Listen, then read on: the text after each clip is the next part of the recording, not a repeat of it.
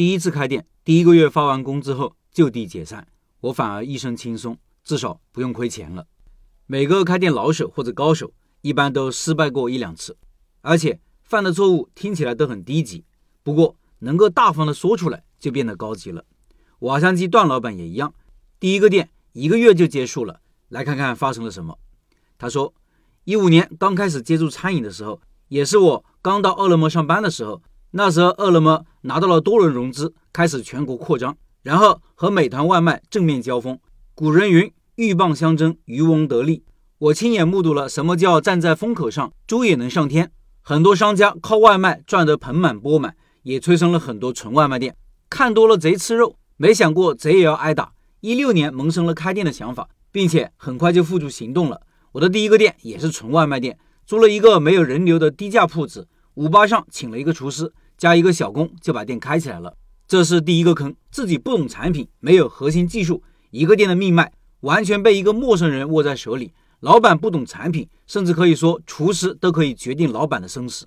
厨房是完全不懂的，买设备是跟着厨师去买的，他说买什么我就买什么，一套下来也要六七千，主要是不懂行情，买了很多不实用的设备，而且也不会砍价，不会挑选。一个店的设备应该和需求匹配，设备的上限决定了一个店的上限，这是第二个坑，不懂设备，钱都花在刀背上。开店的每一分钱都应该精打细算，省下来的钱可以说是赚到的利润。店开起来生意还可以，第三天就卖到了七十多单，但很快开始下降，维持在三十多单。我也找不到原因，不懂厨房只能去问厨师，他说菜品背不出来。我的理解是人不够，于是又陆续增加了三个人，店里等于有了五个员工，一个月光工资就一万六千五百。菜品是厨师设计的，价格也是他定的，他说有一半的利润。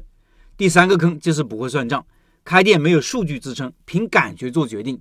我还在上班，几天才去店里一次，却不知道厨师看着生意不行，已经在想着怎么跑路了。月末一算账，入不敷出，赚的钱付工资的零头都不够，于是直接原地解散。我把每个人的工资一分不少的发完后，一身轻松，至少不用亏钱了。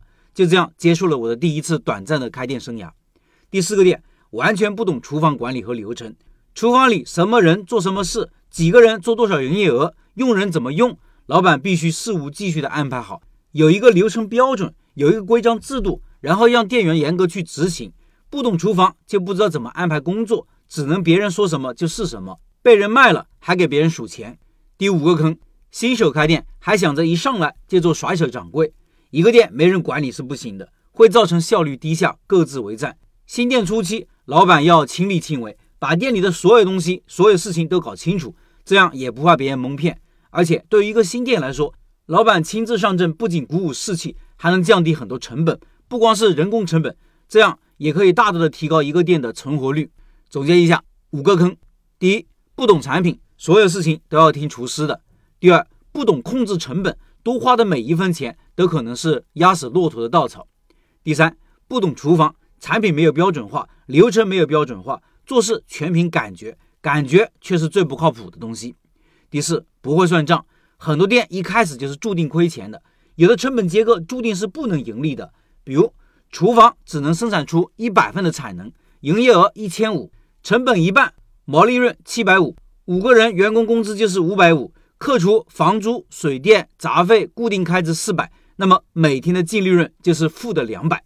第五，新手开店就想当甩手掌柜。想赚钱又不愿意付出，想开店又想兼顾工作，最后什么也做不好，徒留一地鸡毛。